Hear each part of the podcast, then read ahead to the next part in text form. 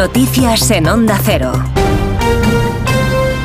Buenos días. El juez de la Audiencia Nacional, Ismael Moreno, ha solicitado la intervención de los correos electrónicos de varios altos cargos de Adif, puertos del Estado y los ministerios de Transporte e Interior, entre otros, dentro de la investigación del llamado caso Coldo relacionado con el cobro de comisiones en la compra de material sanitario en la pandemia. En un auto, el juez autoriza a la Unidad Central Operativa de la Guardia Civil a solicitar a la entidad Puertos del Estado el contenido de todos los buzones y carpetas de correo electrónico corporativo entre el día 1 de enero de 2020 hasta el 1 de julio de 2020 de varias personas, entre ellas el secretario general de Puertos del Estado Álvaro Sánchez Manzanares. Informa Eva Llamazares. El juez requiere no solo al Ministerio de Oscar Puente, también al de Grande Marlasca, todos los correos corporativos de una decena de cargos de sus departamentos que gestionaron los contratos de las mascarillas bajo sospecha, entre ellos los de los presidentes de puertos del Estado y Adif o del propio Coldo. En el caso de Interior, el magistrado Ismael Moreno pide tanto los correos del subdirector general de Planificación, Daniel Belmar,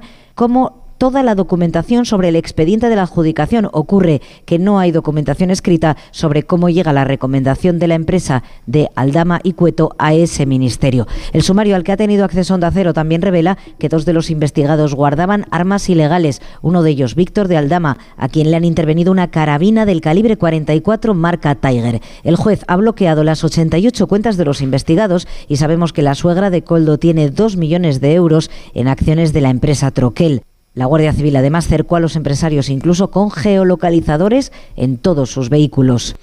Ante este caso, el Partido Popular eleva la presión contra la presidenta del Congreso, Francina Armengol, por certificar la calidad de esas mascarillas. Consideran que la conducta de Armengol es inaceptable. Dicen que puede haber cometido delito y, en consecuencia, no puede presidir el próximo pleno en las Cortes. Debe dimitir José Ramón Arias. Es la persona sobre la que ahora mismo el Partido Popular ha puesto el foco. Consideran que existen numerosas evidencias de que ha generado a sabiendas un perjuicio económico a sus ciudadanos cuando era presidenta de Baleares. Por eso, el portavoz del PP, Borja Semper, exige que no vuelva a sentarse en el sillón de presidenta del Congreso. El Partido Socialista debe pedirle a la señora Armengol lo que ya le exigió a Ábalos en su momento, la dimisión inmediata por conductas no ejemplares, por conductas supuestamente inaceptables y constitutivas también supuestamente de delito. Los populares no quieren iniciar una cacería política como suele hacer el Partido Socialista, pero sí piden explicaciones inmediatas a seis ministros afectados por la trama y al propio presidente del gobierno porque dicen la responsabilidad de su entorno político y personal es muy grave. El gobierno, por su parte, defiende la actuación de Armengol y cree que es el Partido Popular el que se debe explicar. Es noticia además que la Comisión de Venecia considera legítima la ley de amnistía, afirma que la normalización en Cataluña es un objetivo legítimo. La Comisión, sin embargo, censura que esta ley se tramite con carácter urgente. El Gobierno, entre tanto, sigue negociando con Junts porque el nuevo texto tiene que presentarse el próximo jueves, Carlos León. Sí, Moncloa ha filtrado un borrador que presenta como conclusiones lo que en realidad son observaciones abiertas sobre la amnistía a nivel europeo. Un informe que se aprobará entre el 15 y el 16 de marzo.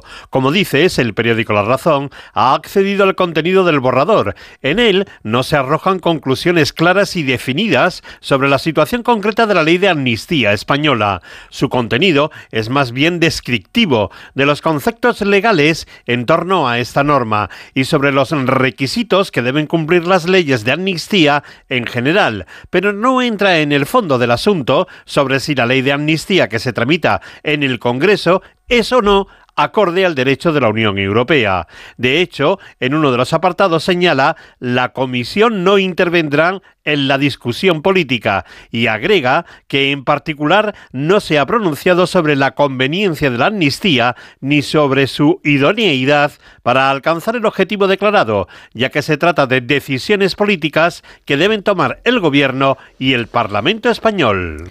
Hoy se celebra además el velatorio por Fernando Gómez Acebo, primo del rey que ha fallecido a los 49 años. Fernández Gómez Acebo, hijo de la infanta María Pilar de Borbón y primo del rey Felipe VI, moría este viernes por la noche de forma repentina tras una conocida lucha contra una insuficiencia respiratoria crónica y va a ser velado este sábado en el tanatorio de Tres Cantos en Madrid.